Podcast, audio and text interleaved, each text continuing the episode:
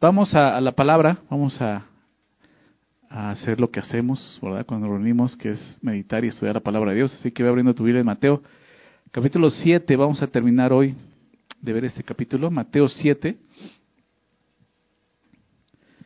Y, con esto terminamos de ver el, este sermón tan conocido de Jesús como se conoce como el sermón del monte, ¿verdad? Termina aquí en esta porción de Mateo 7. La semana, la semana antepasada vimos eh, hasta el verso 12 y prácticamente comentaba que llegamos a la cima del sermón del monte. Ahí, ya lo que vemos el día de hoy es como, em, pues sí, la, la, la la exhortación que hace Jesús, ¿no? De hacer caso a lo que él acaba de enseñar, ¿no? Es, es, es la demanda de una respuesta, a ver así, ¿no? Presentando, pues, lo que es el Evangelio realmente, ¿no? Seguirle a él, ¿no? Y, y, nos lleva a examinarnos, ¿no? Después de ver todo ese sermón, Jesús termina con eso, examínense, ¿no? Examínense si realmente lo que Pablo dice a los corintios, si están en la fe, ¿no? Y tenemos que hacer eso, no tenemos que, que ofendernos porque Dios nos diga, examínate, examina cómo estás caminando, examina si, aún si estás en la fe, y si no estás en la fe, pues lo que tienes que hacer. Y aún estás en la fe, pero andas mal, pues ¿qué tienes que hacer? O sea, Dios nos llama a eso, a examinar nuestra vida siempre delante de su palabra, ¿verdad? Y Jesús va a terminar esta sección del Sermón del Monte así, ¿verdad? Eh, examinándonos. O más bien, eh, invitarnos a examinarnos, ¿ok? Entonces vamos a ver esta parte final del verso 13 al, verso 29, que es la parte final, ¿ok? Voy a leer los primeros versículos y después de eso eh, comenzamos el estudio. Dice así, verso 13, entrad por la puerta estrecha, porque ancha es la puerta y espacioso el camino que lleva a la perdición, y muchos son los que entran por ella, porque estrecha es la puerta y angosto el camino que lleva a la vida, y pocos, pocos son los que la hallan. Señor, gracias, gracias por permitirnos estudiar tu palabra esta noche. Te damos gracias por estar con nosotros, Señor. Gracias por tu Santo Espíritu, Señor, que tú has dispuesto, Señor, eh, esta noche para nosotros, el cual mora en nosotros. Gracias, Señor. Te pedimos que sea Él enseñándonos tus verdades, Señor, guiándonos en tu verdad como, como lo dice tu palabra, eres el que nos guía en la verdad. Y permítanos ser esos instruidos por tu Espíritu Santo y, a través de tu palabra, Señor. Qué mejor eh, eh, mancuerna, Señor, que esa tu palabra y tu Espíritu Santo para transformar nuestras vidas, Señor. Así que haz esa obra que solo tú puedes hacer en nosotros, Señor. Te lo pedimos en el nombre de Jesús. Amén. Eh, pues aquí está, ¿no? Este pasaje que tiene muchas secciones conocidas, ¿no? Y todas tienen que ver con, con este contraste que hace, ¿no? En esta última parte Jesús presenta dos, dos opciones, dos alternativas, ¿no? A sus oyentes. Y la forma de presentarlas es en una serie de, de contrastes que va haciendo, ¿no? Las dos, dos, dos, los dos primeros son dos opciones, ¿no? Muestra dos caminos, dos puertas, ¿no? Dos destinos, habla de eso, lo, que leíamos ahorita. Después en el versos eh, 15 al, al 20 habla de dos tipos de, de siervos, ¿no? Y tienes que examinarte cuál eres de ellos, ¿no? Dos tipos de, perdón, dos tipos de árboles y dos frutos, menciona eso.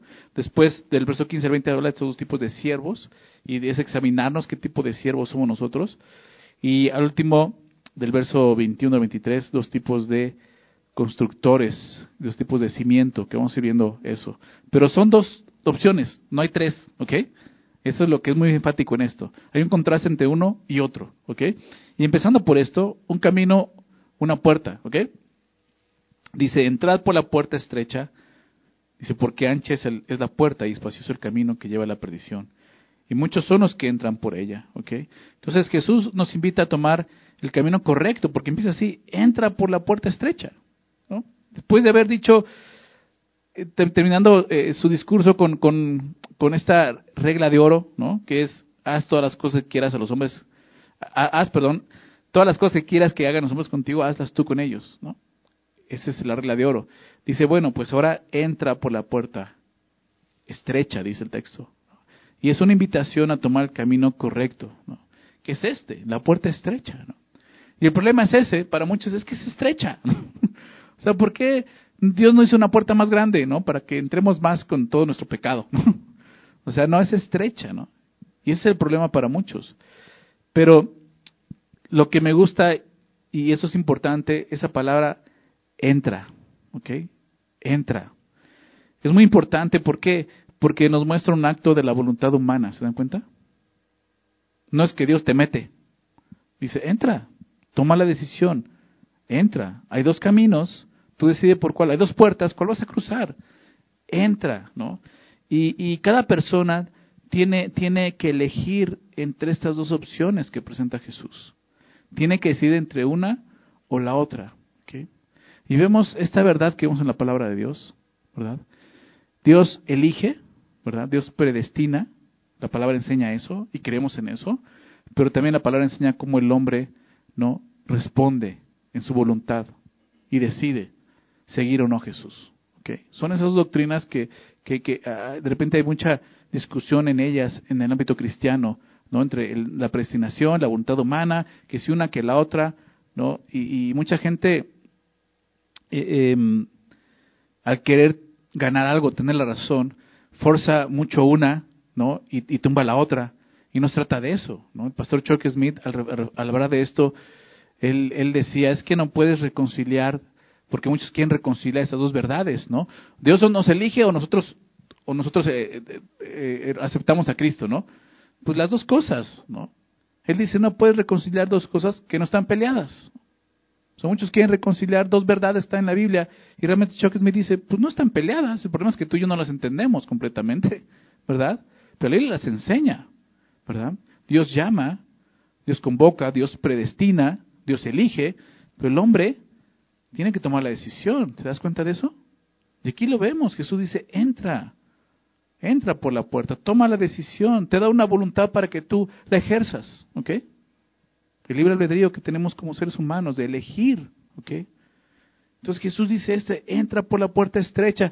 Jesús ha estado hablando acerca de, del sermón y ha estado mostrándonos lo que es la vida en el reino de los cielos. ¿Verdad? Empezando por las bienaventuranzas, transitando por ese camino, esas bienaventuranzas, entendiendo lo que Dios ha hecho, viviendo para Él ahora, disponiendo nuestra vida para Él, aún a través de la persecución, como veíamos. ¿Y cómo puedes vivir una vida que agrada a Dios? Y realmente e, es eso, Jesús dice, esa es la vida, tú decides. ¿No? ¿Qué vida quieres vivir? Pero nos invita, entra por la puerta correcta. Dice, ¿por qué? Dice, porque ancha es la puerta y espacioso el camino que lleva a dónde? Dice tu Biblia. No te va a pasar nada si lo dices. a la perdición, dice el texto, ¿no? Que es real. O sea, Jesús por eso, por eso dice, entra por esta puerta, no por la otra. La otra te va a llevar a la perdición. No vayas por ahí, ¿te das cuenta? Jesús dice, entra por la puerta estrecha. Porque ancha es la puerta. y espacioso el camino que lleva a la perdición.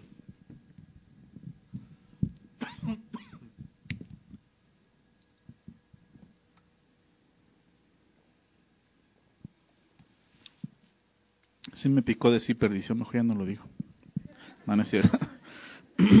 Porque ancha es la puerta y es, es eso. O sea, ¿quieres lo cómodo? Está hablando de eso. ¿no? O sea, por ahí no es. Por ahí no es. Aunque sea cómodo, espacioso, por ahí no es. Ese es camino que te lleva a la perdición. Esta es la razón por la cual Jesús nos invita a considerar la puerta estrecha. Porque la puerta ancha lleva a ese lugar, la perdición. Dice el proverbio, ¿no? Proverbios 16, 25. A lo mejor lo recuerdas. Proverbios 16, 25 dice, hay camino que parece derecho al hombre, pero su fin es camino de muerte, ¿te das cuenta? Y, y el hombre presenta muchos caminos a Dios, ¿verdad? Hay muchos caminos que te llevan a Dios. Pero Jesús dice, no, solo hay uno, ¿verdad? Lo vimos hace poco. Hay otro camino que te lleva pero a la perdición. Solo dos opciones, te das cuenta en la vida, solo dos opciones. Existen solo dos destinos para el ser humano.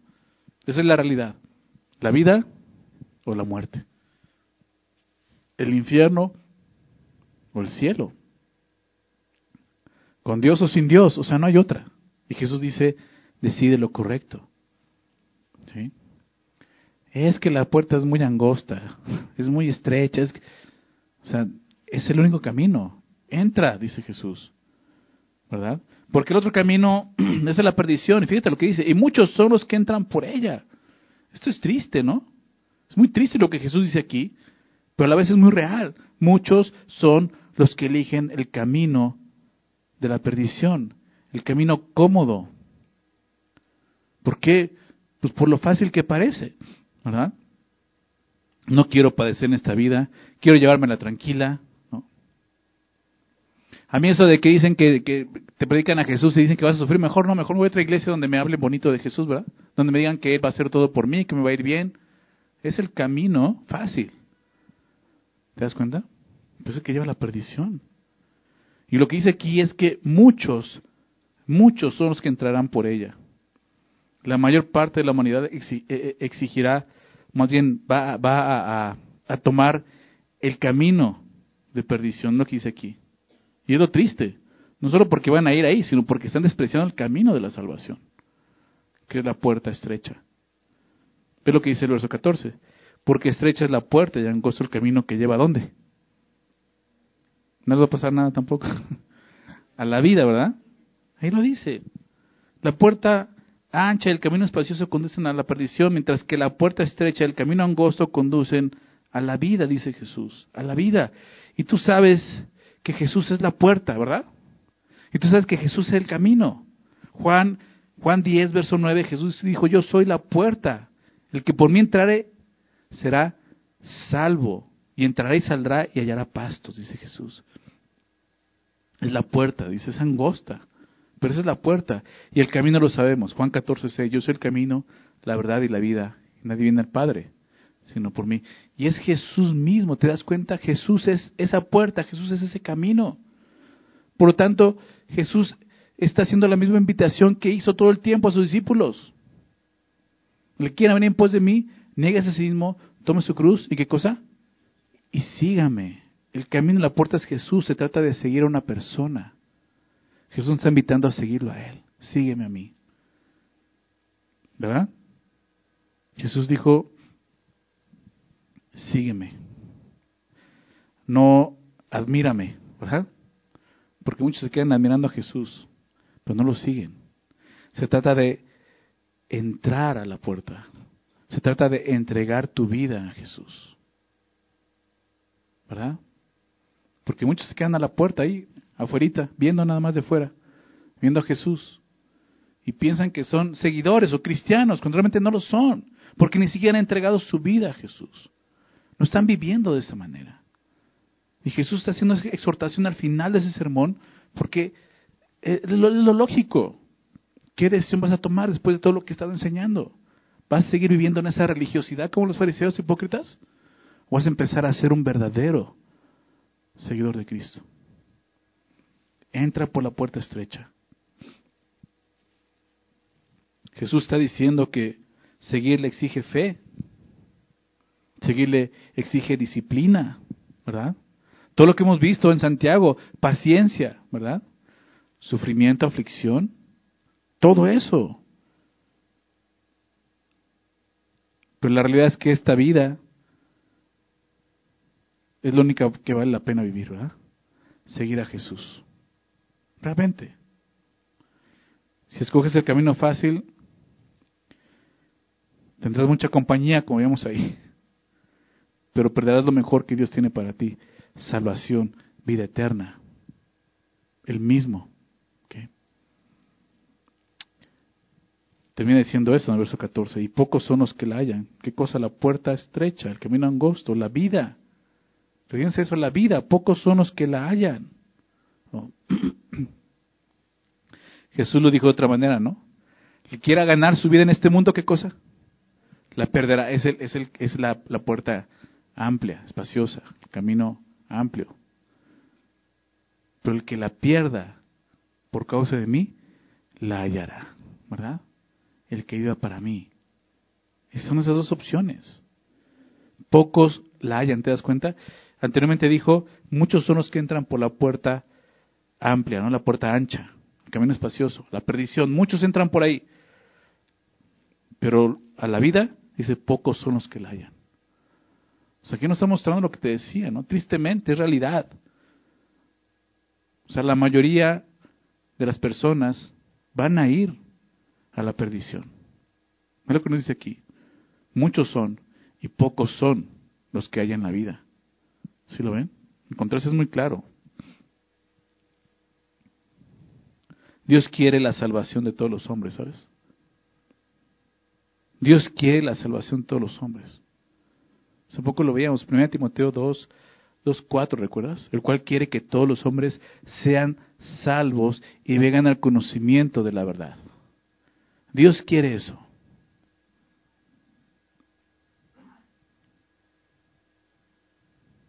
Y volvemos a ver esto. Dios quiere eso. Pero ¿qué es lo que el hombre quiere? ¿Ok?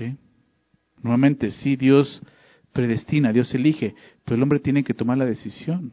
Tiene que ejercer un acto de su voluntad al decidir. Si Dios quiere que todos sean salvos, que todos vengan a conocer el conocimiento de la verdad que es Jesús. Por eso es que abrió un camino a través del sacrificio de su Hijo. Pero pocos son los que eligen ese camino. ¿Sí lo ven? El camino estrecho. Y, Jesús está hablando de la gente que lo está siguiendo, ¿te das cuenta?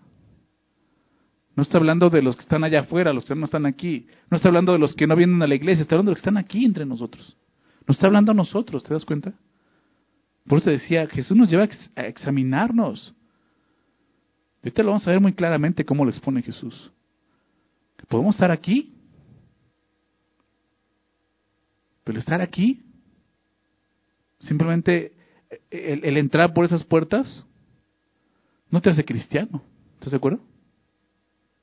A veces pensamos que es así. déjame continuar con, con el texto.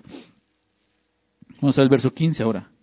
Guardaos de los falsos profetas que vienen a vosotros con vestidos de ovejas, pero por dentro son lobos rapaces. Por sus frutos los conoceréis.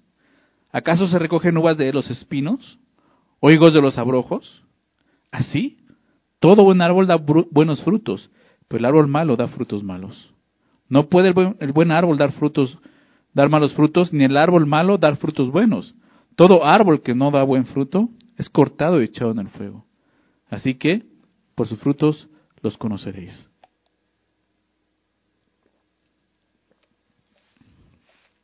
Nuevamente, Jesús viene hablando de lo mismo, ¿te das cuenta? Ahora va, va a mostrar estas dos opciones, ¿no? O estos dos tipos de personas que menciona aquí dos árboles diferentes y dos frutos diferentes, ¿no? Pero ¿de qué está hablando Jesús? El verso 15 lo dice. Guárdense de los falsos profetas. Jesús dice, hay una advertencia, dice, cuídense de ellos. Cuídense de los falsos profetas que vienen, fíjate cómo vienen. Vienen a ustedes con vestidos de ovejas. Qué interesante. Vienen vestidos de ovejas. O sea, no está hablando ni siquiera aquí de pastores o de líderes, está hablando de entre nosotros, ovejas. Pero por dentro son lobos rapaces. Los falsos profetas siempre los ha habido, lo sabemos. No, no es algo nuevo en el tiempo de Jesús, no es algo nuevo ahora. Desde el Antiguo Testamento siempre hubo falsos profetas. Como el día de hoy hay falsos maestros, falsos pastores, ¿verdad? Y, y, lo que los caracteriza es esto. Parecen, ¿verdad? Parecen. Sí se parecen. Lo que dice, vienen ustedes con vestidos de ovejas. O sea, los falsos profetas parecen cristianos. Parecen verdaderos profetas. ¿Por qué Jesús empieza a hablar de ellos? Porque ellos pueden ser el tropiezo de alguien que te puede llevar ese camino o esa puerta que te lleva a la perdición guárdate de ellos, guárdate de lo que estás escuchando. ¿Ok? No importa qué tan religioso, qué tan cristiano, qué tan bíblico, ¿verdad?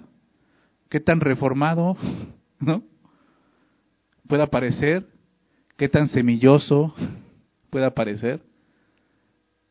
Guárdate, porque están entre nosotros. Lo dice Jesús, ¿verdad? ¿Sí o no? Vienen, vienen, dice, a ustedes con vestidos de ovejas, pero por dentro son lobos rapaces. Esos hombres que dicen hablar de parte de Dios. Es un profeta que habla de parte de Dios. Esa es la característica de un profeta. Dice, vienen con vestidos de ovejas, dando la apariencia de ser verdaderos creyentes, como te decía, pero por dentro dice, son lobos rapaces. Son lobos rapaces. Recuerdo mucho lo que el apóstol Pablo escribió acerca de ellos, y te decía, no es nuevo, desde el Antiguo Testamento había falsos profetas, en el tiempo de, Jesús hubo falsos profetas, dice, van a venir falsos cristos, más adelante lo va a decir. Pablo se encontró con falsos, falsos apóstoles, ¿no? Día de hoy hay muchos falsos apóstoles. Por cierto, una forma muy clara de identificarlos es eso. Si te dice que es un apóstol de Jesucristo, huye, ¿ok? De esa persona. Es un falso profeta, es un falso apóstol. Es un mentiroso, es un lobo rapaz. Huye de esas personas que te dicen yo soy un apóstol de Jesucristo. Ya basta de eso.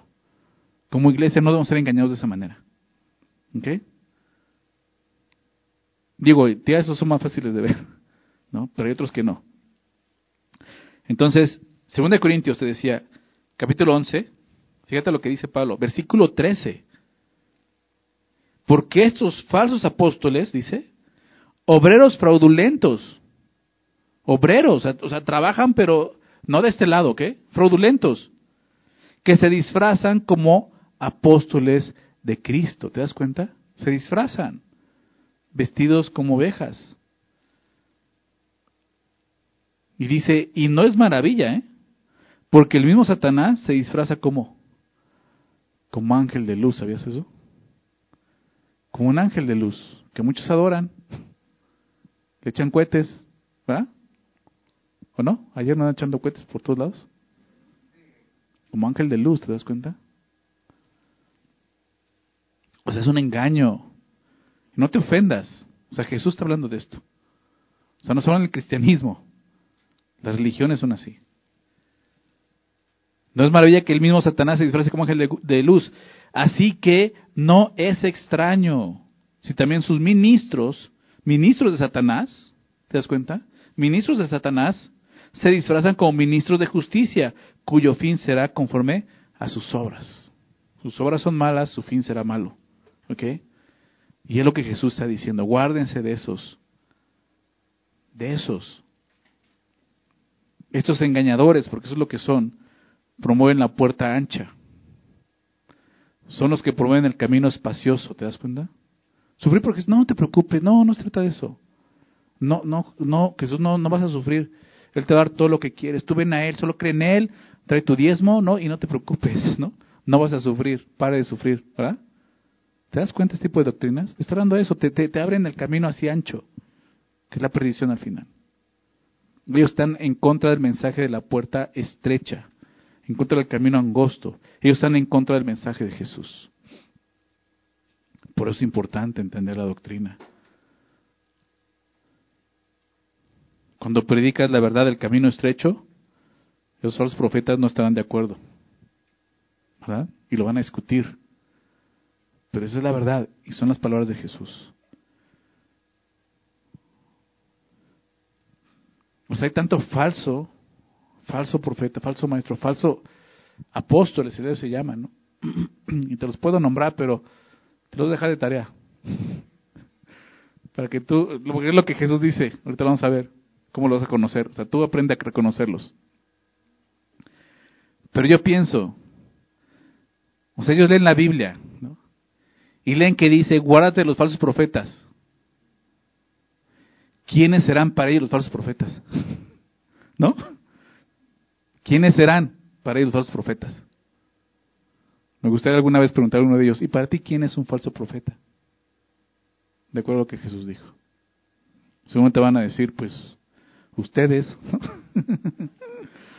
porque van a estar en contra del mensaje de la puerta estrecha, ¿te das cuenta? Pero Jesús dice esto, guárdense. ¿Cómo? Dice el verso 16, por sus frutos los conoceréis, ¿verdad? ¿Acaso se recogen uvas de los espinos o higos de los abrojos? Estos versículos tratan acerca de la, de la detección de los falsos profetas, cómo detectarlos, cómo saber quiénes son. Empieza a explicar en esos versículos, ¿verdad? Y Dios nos llama a eso, ¿sabes? Como iglesia, Dios nos pide que los detectemos, que sepamos quiénes son, que examinemos su caminar, que veamos su fruto. Quiero leer esto de Primera de Juan, dos versículos. Primera de Juan 4, versículo 1. Fíjate lo que el apóstol Juan escribe ahí, 1 de Juan 4.1.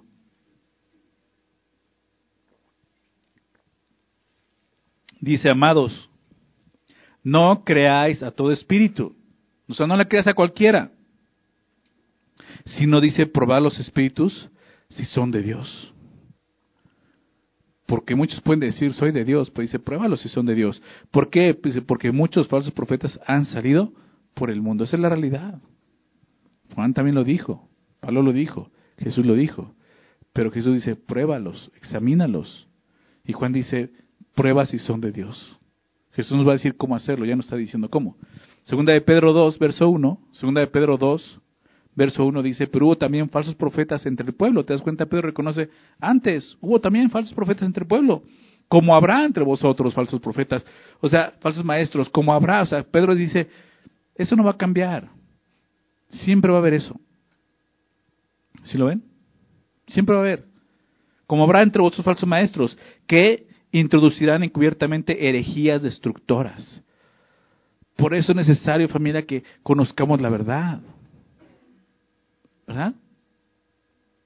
¿Sabes por qué la iglesia es fácilmente engañada con la mentira? Porque le falta conocer la verdad. Dice el apóstol Pablo en Efesios, para que ya no, seamos niños fluctuantes, ¿recuerdas? Efesios 4. Niños llevados por doquiera por, por cualquier viento de doctrina. Y ese tipo de doctrina que sí dice son herejías destructoras. ¿Sabes cuáles son esas herejías? la puerta ancha. Y aún, negarán al Señor que lo, que lo rescató, atrayendo sobre sí mismos destrucción repentina.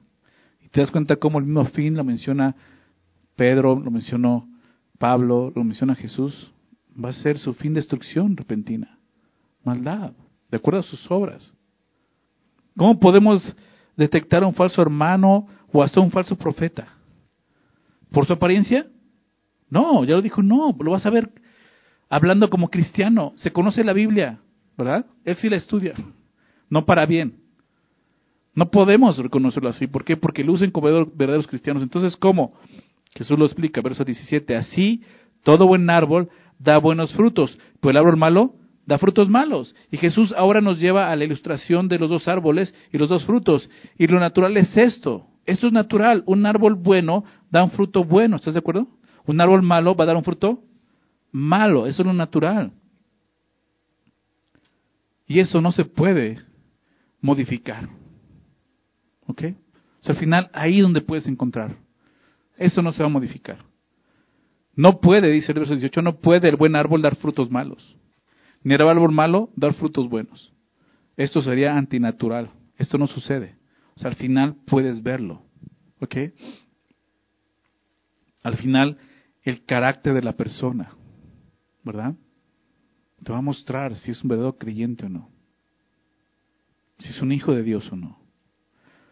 Todo árbol que no da fruto, verso 19, es cortado y echado en el fuego. Y, Jesús nos muestra el fin de esas personas. Como te decía, tanto Pablo como Pedro y ahora Jesús. Todo árbol que no da buen fruto es cortado y echado en el fuego. Y cuando tú sigues a esos falsos, te está convirtiendo en uno de ellos. Y el destino va a ser el mismo. Será cortado y echado en el fuego. El, fin, el final para los engañadores será este. La perdición que tanto predican. ¿Se dan cuenta? La muerte eterna, el infierno. Así que dice Jesús, por sus frutos los conoceréis. Así es como puedes conocerlos. ¿Cómo podemos detectar un hermano falso? Jesús nos dice por sus frutos. Como te decía, el hecho de que vengas a la iglesia no te hace cristiano, ¿verdad?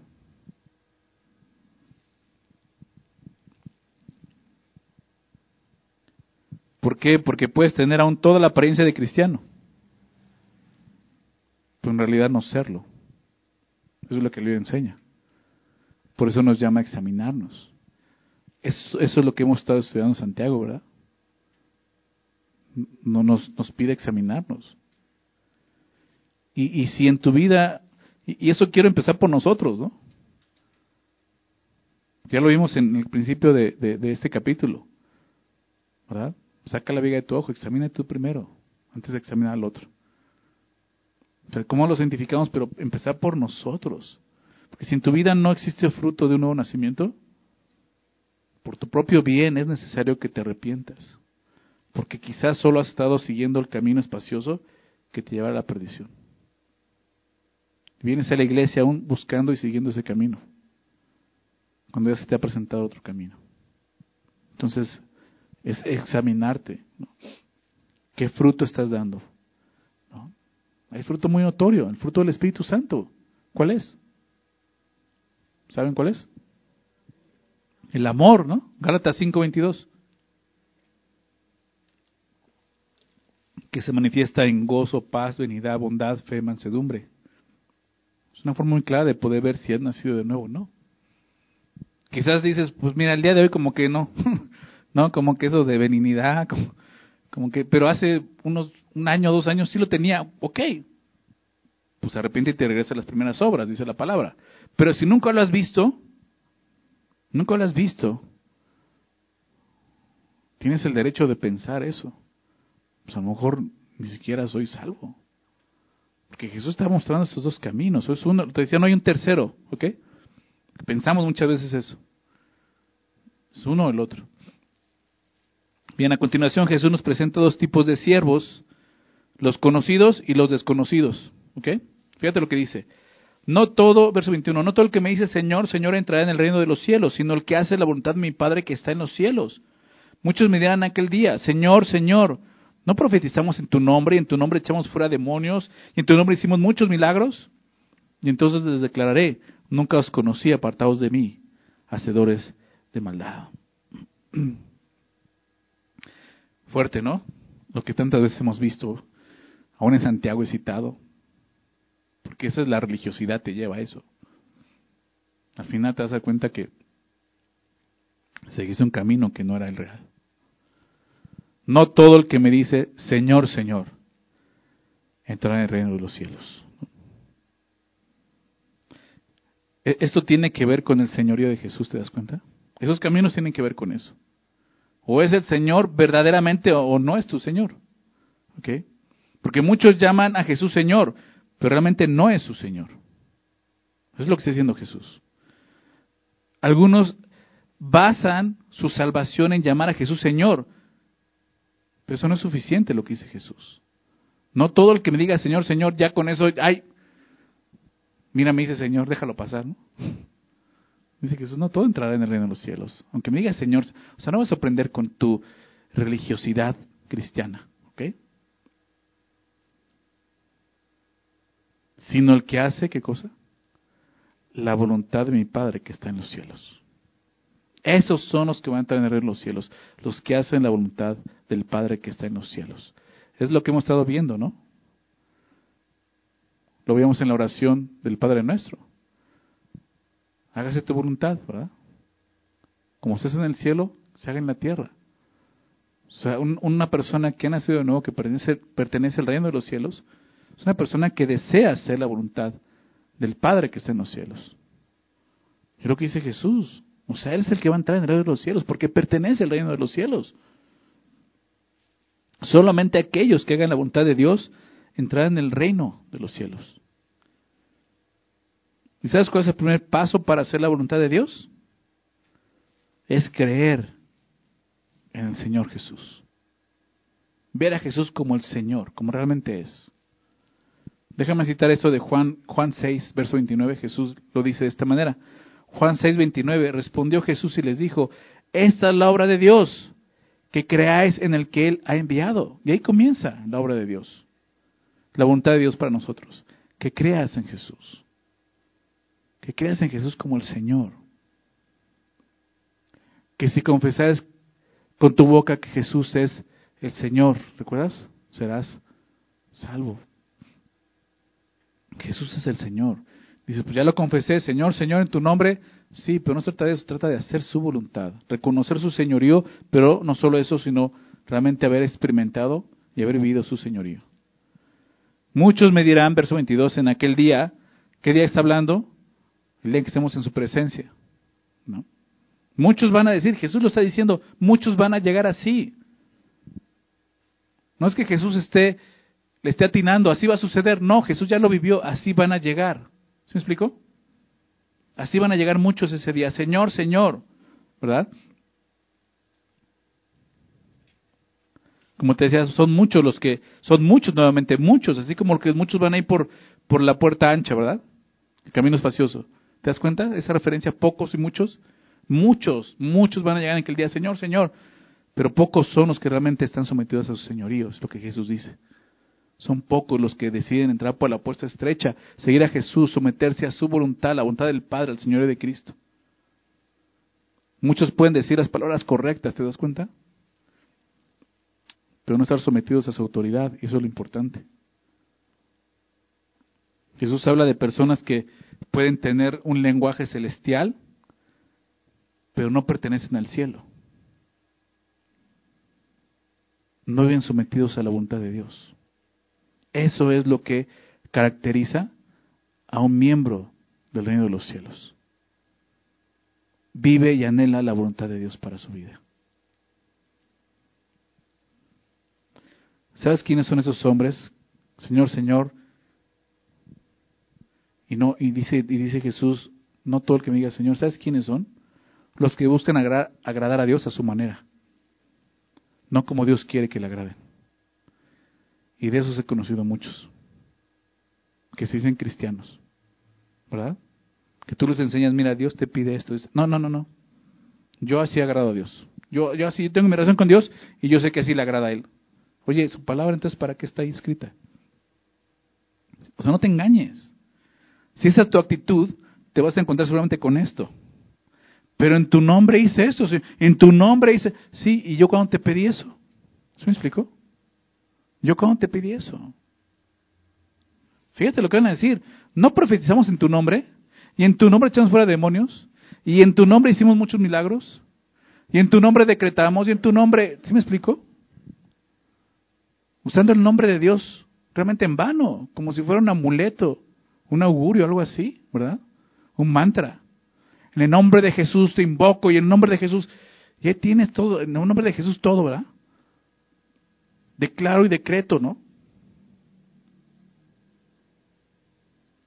Esas personas, te decía, basan su salvación en sus obras.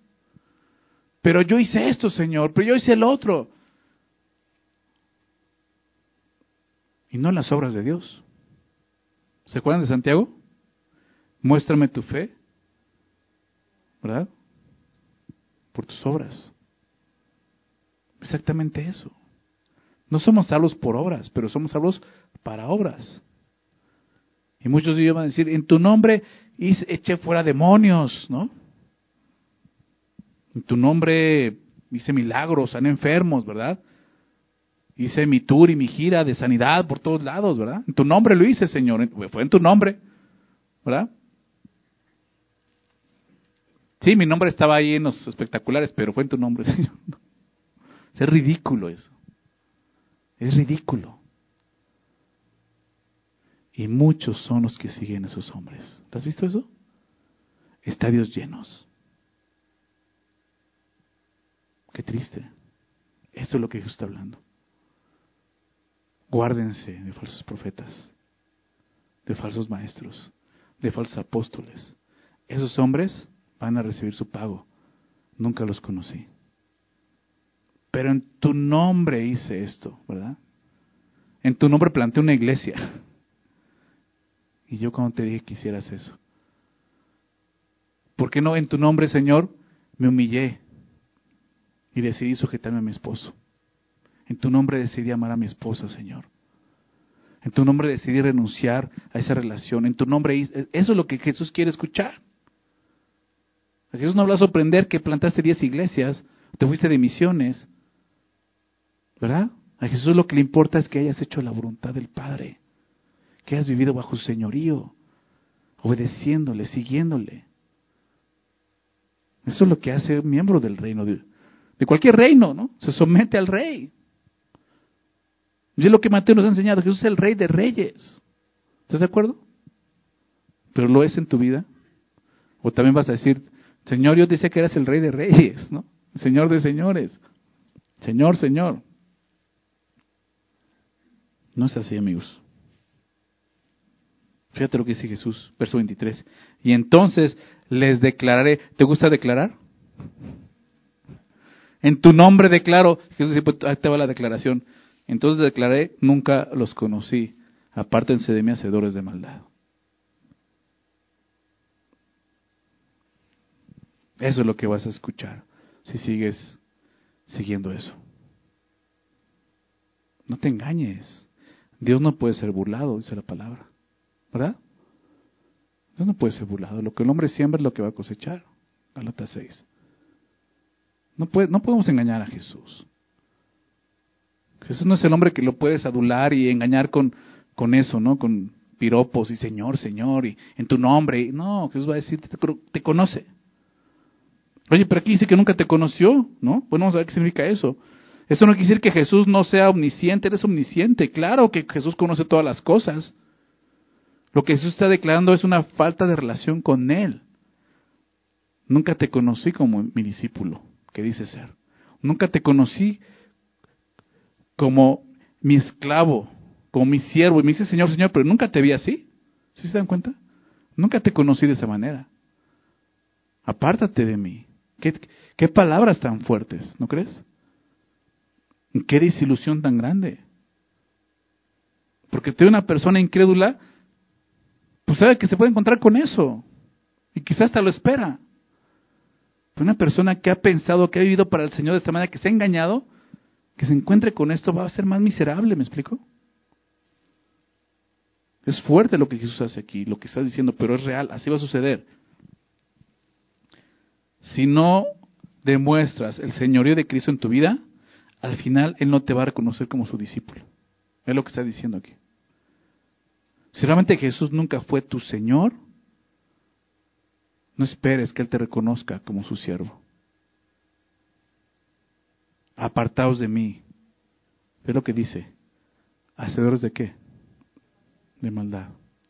No es que Jesús no conozca todas las cosas, como te decía sino que él no reconoce lo que no es verdadero. Porque al final, si reconocer algo, ¿sabes qué va a reconocer? La maldad. ¿Te das cuenta? Hacedor de maldad. Eso es lo único que conocí de ti. ¿Ok? Tú dices, oye, pero al final, pues, todos somos malos, ¿no? Como, como cristianos, pues también tenemos maldad, seguimos pecando. Sí, sabemos, sabemos que el cristiano aún es una persona que peca, que su maldad sigue siendo exhibida pero no vive practicando el pecado, dice la palabra. Es muy diferente. El cristiano es una persona que lucha contra el pecado, pero no se caracteriza por el pecado. ¿Verdad? Esa es la diferencia. Estas personas al final serán reconocidas como hacedores de maldad. Eso fue lo único que Jesús conoció de ellos, su maldad, su falta de arrepentimiento, su falta de confesión de pecado. Él no quería arrepentirse. El pensar que porque hacían cosas pueden estar bien con Dios. Pero lo principal no lo hicieron. No se sometieron a su señorío. Es el camino ancho, ¿te das cuenta? De perdición. La religiosidad. Verso 24. Cualquiera pues que me oye esas palabras y las hace, se le compararé a un hombre prudente que edificó su casa sobre la roca. Descendió lluvia, vinieron ríos y soplaron vientos y golpearon contra aquella casa y no cayó porque estaba fundada sobre la roca. Pero cualquiera que me esas palabras y no las hace, le compararé a un hombre insensato que edificó su casa sobre la arena. Y descendió lluvia y vinieron ríos y soplaron vientos y dieron con ímpetu contra aquella casa y cayó y fue grande su ruina.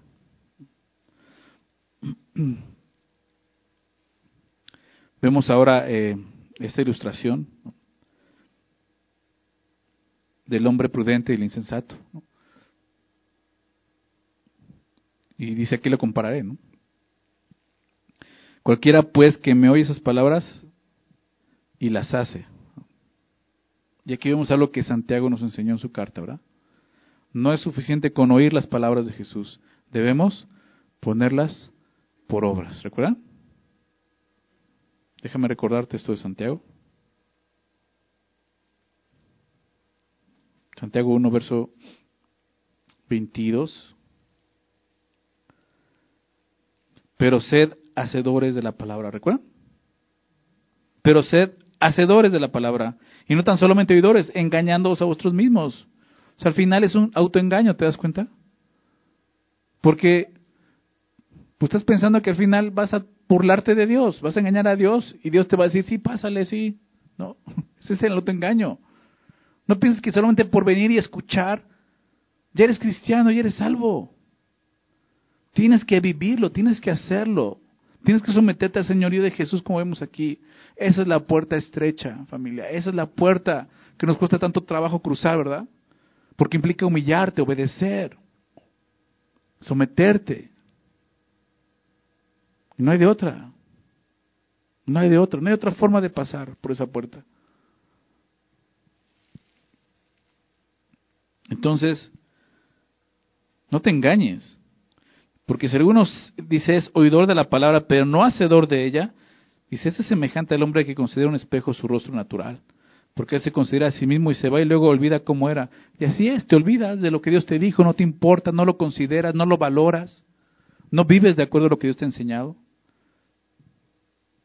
Dice más el que mira atentamente en la perfecta ley de la libertad y persevera en ella, no siendo oidor olvidadizo, sino hacedor de la obra. Así se persevera en ella, haciéndola, no solo oyéndola. Este será bienaventurado en lo que hace. En lo que hace y en su final, porque es lo que Jesús habla aquí. Fíjate lo que dice, regresando a, a Mateo 7. Le compararé un hombre prudente, ¿no? Dice cualquiera pues que me estas palabras y las hace le compararé un hombre prudente. Un hombre prudente, tuvo prudencia, que edificó sus casas sobre la roca. Y ahí está la clave, la roca. Y sabemos que la roca pues, se refiere a Jesús, ¿no? El, apóstol Pablo en 1 Corintios 3, él en 1 Corintios 3 está hablando de creyentes. Ustedes recuerdan esto. Nos, nos, nos anima a tener cuidado de cómo estamos construyendo nuestra vida ahora en Cristo, ¿recuerdan? Cada uno mire cómo sobreedifica. Pero ve lo que dice el verso 11, porque nadie puede poner otro fundamento que el que está puesto, el cual es Jesucristo. Tú no puedes edificar una vida cristiana sin ¿quién? Sin Cristo, ¿verdad? Tan lógico como eso. Y es el fundamento es Cristo. Nadie puede poner otro fundamento que, que está puesto. Dios ya lo puso. Es un tema de Israel. Israel dice, quitaron esa piedra en la cual edificaban los edificadores, ¿no? Quitaron la piedra del ángulo, la principal piedra, y por eso no pueden, no pueden construir el reino de Dios. Porque quitaron el fundamento, ¿cuál es Cristo? ¿Te das cuenta? Y Pablo recuerda, nadie puede poner otro fundamento, el cual está puesto, el cual es Jesucristo, el cual está puesto, en el sentido de que Dios ya lo puso, no lo quites. Es el único fundamento para la vida eterna el único camino, la puerta. No lo quites, no lo puedes quitar. ¿Verdad? Te decía que la exhortación de 1 Corintios es, fíjate ya con el fundamento cómo estás construyendo, pero aquí ni siquiera llega a eso, dice, ¿cuál es tu cimiento? ¿Cómo puedo saber si Cristo es el fundamento de mi vida? Pues Jesús lo acaba de decir. ¿Estás oyendo su palabra y la estás haciendo? Esa es la comparación. Le comparé a un prudente que edificó su casa sobre la roca. Que oye y hace. ¿Sí lo ven? Descendió lluvia, verso 25, y vinieron ríos, y soplaron vientos, y golpearon contra aquella casa. ¿Qué me muestra esto? ¿Sabes algo? Me muestra esto. La vida cristiana estará llena de pruebas, de retos, de desafíos. No estaremos exentos de las calamidades de este mundo. ¿Sabes qué te predican los falsos profetas? Lo contrario. Pare de sufrir, ¿verdad? Ven a Jesús y te va a ir bien. Ya no tener problemas. Todo se va a arreglar en tu vida, ¿verdad? Nunca más vas a padecer económicamente ni, ni de salud. Nunca se van a morir seguramente entonces. ¿Sí te das cuenta de eso? No, Jesús dijo, va a haber lluvia, va a haber viento, va a haber ríos, va a haber problemas, calamidades, aflicciones, las va a haber. Naturales de este mundo, van a suceder. ¿Sí te das cuenta? Aquel que te predique lo contrario es un falso profeta.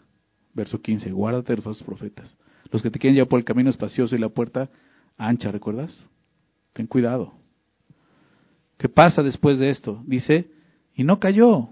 Su casa no cayó. ¿Por qué? Porque estaba bien construida. No, porque estaba bien edificada, estaba sobre buenos cimientos, porque estaba fundada sobre la roca, ¿te das cuenta? Esa es la diferencia. La persona que tiene a Cristo como su fundamento al final verá el resultado de su perseverancia. ¿Verdad? Salvación, vida eterna. Su casa fundada sobre la roca. Verso 26. Pero cualquiera que me oye esas palabras, ¿y qué cosa? Y no las ¿Te das cuenta? Los dos oyeron. Esa es la diferencia.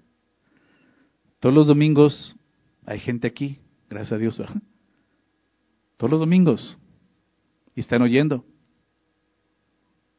Pero lo importante no es que estén aquí oyendo, lo importante es que estén haciendo allá afuera. Para Jesús eso es lo importante. ¿Cómo está respondiendo a su mensaje? ¿Verdad? ¿Sí, ¿Sí, se ve o no? ¿Sí lo ves? Es muy claro. Te puedes oír, pero ¿qué estás haciendo con lo que estás oyendo? Hay una responsabilidad en las palabras de Jesús. Cualquiera que me esas palabras, si no las hace, le compararé un hombre insensato, ¿verdad? Qué insensatez, qué insensatez. Habiendo estado tan cerca, ¿verdad? Escuchando a Jesús, su palabra, y decidiendo simplemente no obedecer.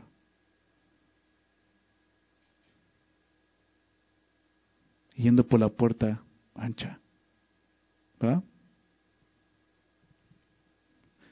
Te recuerdo nuevamente quién está diciendo esto. Jesús. Jesús. Le comparé un hombre insensato que edificó la casa, su casa sobre la arena. La arena, eh, es difícil construir algo sobre la arena, ¿no? Si quieres construir algo sobre la arena, tienes que poner un fundamento, ¿ok? O sea, tienes que cavar y meterle ahí concreto resistente para que no se mueva, porque la arena es, es un material así, o sea, se mueve, variable, o sea, se mueve fácilmente, lo sabemos, ¿no? Se puede construir, sí, pero tienes que tener un fundamento, no puede ser solamente la arena. Y dice eso, lo compararé a un hombre que edificó su casa sobre la arena. Y descendió lluvia, y vinieron ríos, y soplaron vientos, y dieron con ímpetu contra aquella casa, ¿y qué sucedió? Y cayó, ¿Te das cuenta? Las dos casas fueron expuestas a las mismas calamidades. Las dos experimentaron las mismas pruebas. Pero el final fue diferente. ¿No? El final fue diferente. Las dos casas por, por fuera lucían iguales. No se da mucha diferencia entre una y otra. Pero si pudieras ver debajo de ellas, podrías ver la gran diferencia entre una y otra. Es lo que dice Jesús.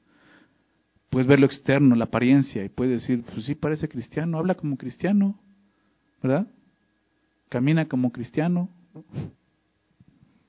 Sí, pero sí, por su fruto los conoceréis, ¿verdad? Si vas más al fondo, vas a poder ver de, qué está hecho realmente. Vas a poder ver sobre qué está cimentada cada una de estas casas la roca o la arena. Y es eso. ¿Estás aceptando el Señor de Cristo? ¿Estás siguiendo por esa puerta estrecha, camino angosto? Es difícil. Se trata de seguir a Jesús. ¿Y sabes qué es seguir a Jesús? Es ir a la cruz. Es negarte a ti mismo. estar dispuesto a dar tu vida por otros por Jesús. ¿Estás dispuesto a hacerlo? Eso es. Ese es el camino estrecho. Cayó su casa y fue grande su ruina. Es el resultado, ¿no? Y, eso, es lo importante, ¿no? Para el hombre insensato le espera una gran ruina, ¿no? Una gran ruina. Como te decía, haber, haber, haber pensado toda tu vida que servías vivías para Jesús, encontrarte con apártate, nunca te conocí. Va a ser grande esa ruina, ¿no te parece?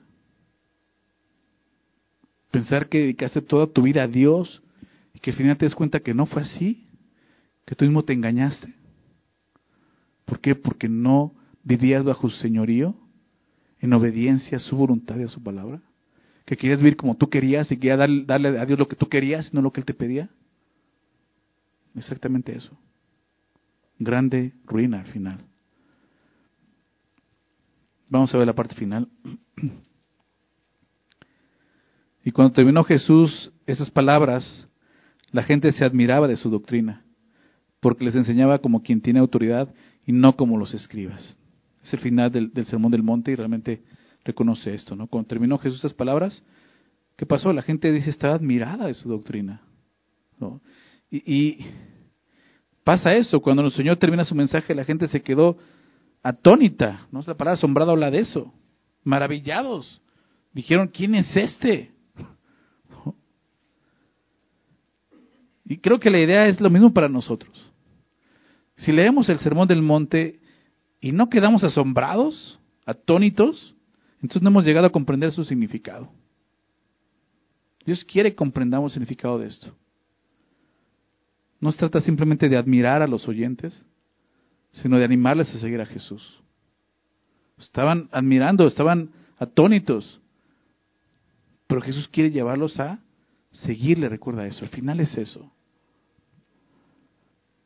Dice el verso 29, porque les enseñaba como quien tiene autoridad y no como los, los escribas, por estar admirados por la forma en que él predicaba y enseñaba, con autoridad. Y dice, no como los escribas. Entonces la gente reconoció una diferencia entre la enseñanza de Jesús y la de los escribas. Jesús habla con autoridad. Mientras que las palabras de los, de los escribas carecía de esa autoridad, de poder. ¿Por qué? Sabemos que los escribas a menudo basaban su doctrina, pues como Jesús lo dijo, ¿verdad? En tradiciones de hombres, en lo que los hombres decían o enseñaban. Citaban a sus rabinos a fin de dar credibilidad a sus argumentos, a sus interpretaciones, ¿verdad? Y eso carecía de autoridad. O sea, no estudiaban la palabra fielmente, lo que Dios quiere decir, sino lo que otros dijeron o enseñaron apoyando sus interpretaciones, todo lo contrario, como muchos el día de hoy. Sin embargo, las palabras de Jesús eran auténticas en sí mismas. ¿Por qué? Porque Jesús habló con una nueva autoridad. Para ellos era una nueva autoridad. La, la suya, la autoridad de Dios. Jesús no tenía que estar citando a nadie. ¿Por qué? Pues porque Él es el verbo de Dios. ¿Verdad? Y así es. No tenemos que andar citando a un rabino o alguien que dijo una interpretación de la Biblia y ahora saca el libro de las perlas de no sé qué, ¿no? Y la atalaya. Y que... Tienes la Biblia. Las palabras de Jesús, ¿te das cuenta? Están a nuestro alcance. ¿Ok? Decía un comentarista, la voz de Jesús era una voz, la voz de los escribas era un mero eco. Esa es la autoridad que ellos vieron. Cuando la palabra de Jesús, la palabra de Dios se presenta como realmente es, con, con y quiero que lo veas así, con su poder inherente, o sea, la palabra tiene poder, ¿verdad? ¿Sí o no? El Evangelio es poder de Dios para salvación. No tienes que agregarle ni endulzarla. Para algunos va a ser agria, pero es la puerta estrecha. ¿ok? Cuando tú predicas la Biblia así como es, con ese poder inherente, vas a asombrar a la gente y se va a distinguir como la verdad de Dios. Muchos se asombraron, pero lo importante más que asombrarse era que entra, ¿recuerdas? Entra por la puerta estrecha. Porque muchos son los que se quedan admirando por fuera, asombrados. Pero Jesús dijo, pásale, ¿no? Entra. Y eso es la exhortación el día de Jesús. ¿Vas a entrar o te vas a ir por otra puerta? Porque no es simplemente que te quedes afuera, o sea, vas a tomar una de las dos. ¿Recuerdas que son dos opciones? Jesús ahora demanda y espera una respuesta. ¿Qué camino vas a seguir? ¿Qué puerta vas a tomar? ¿En qué está edificado tu cristianismo? ¿Cómo estás construyendo tu vida como cristiano? ¿Sobre qué fundamento? ¿La verdad? ¿Lo que Jesús enseña? ¿Realmente estás viendo así obedeciendo a Jesús? Esa es la vida que Jesús quiere para nosotros. Así es como vive un miembro del reino de los cielos, sometido a la voluntad de Dios, anhelando a la voluntad de Dios, más que la suya propia. ¿Ok? Esa es la exhortación de Jesús. Pero yo te animo a que la veas como, como lo es, aunque es estrecha y angosta, es el camino de salvación. Al final ve eso, es la vida, es Cristo. Vas a llegar un día delante de Él y te va a decir, bien, buen siervo y fiel, ¿verdad? Pásale al gozo de tu Señor. ¿Quieres escuchar eso? ¿O quieres escuchar lo de, apártate, nunca te conocí? Es la decisión, ¿ok? Ahí está, Dios la pone enfrente de nosotros. Cada uno sea responsable de tomar la decisión correcta. Vamos a orar. Señor, te agradecemos, Señor, por tu palabra. Gracias porque nos permites hoy terminar de estudiar este gran sermón, Señor, que tú diste estando aquí en la tierra y terminaste con esas palabras fuertes pero reales, palabras eh, desafiantes, Señor, pero, pero como decía el último, Señor, nos, nos llevan a, a tomar la decisión. No podemos Tú no quieres que vivamos engañados, Señor, pensando que estamos bien cuando no es así, Señor. Tú quieres que nos examinemos y que veamos, Señor, sobre qué cimiento estamos edificando nuestra vida, Señor. Porque a lo mejor es el problema. Ni siquiera estamos en Cristo. Necesitamos empezar por ahí. Tú nos invitas a entrar por la puerta estrecha, porque es la, la única que nos lleva a la vida. Señor, gracias, Padre. Gracias por haber abierto un camino y una puerta, porque no lo había. Señor, solo nos quedaba el camino de la perdición. Pero tú nos has dado, Señor, en Cristo vida eterna y, y está ofrecida para todos, Señor. Es necesario que nosotros, Señor, obedezcamos. Que nosotros tomemos la decisión de qué destino tomar, Señor. Y es hoy cuando lo hacemos. Aquel día ya no va a haber forma de arrepentirnos. Ya no va a haber forma de regresar atrás, Señor. Es el día de hoy cuando decidimos, Señor, a quién seguir. Ayúdanos, Señor, a someternos a tu señorío. realmente cuando digamos Señor, Señor, lo digamos conscientemente y con el corazón. Sobre todo viviendo así, Señor reconociendo que tú eres el Señor de nuestra vida, que tú eres el Rey de reyes, Señor de señores en nuestra vida, que eres tú quien manda y gobierna, que se trata de tu voluntad, no de la nuestra, Señor. Ayúdanos a vivir de esa manera, Señor, a ser no solamente oidores, sino hacedores de tu palabra. Que podamos ser esos hombres, esas mujeres prudentes, Señor, que tienen como cimiento, Señor,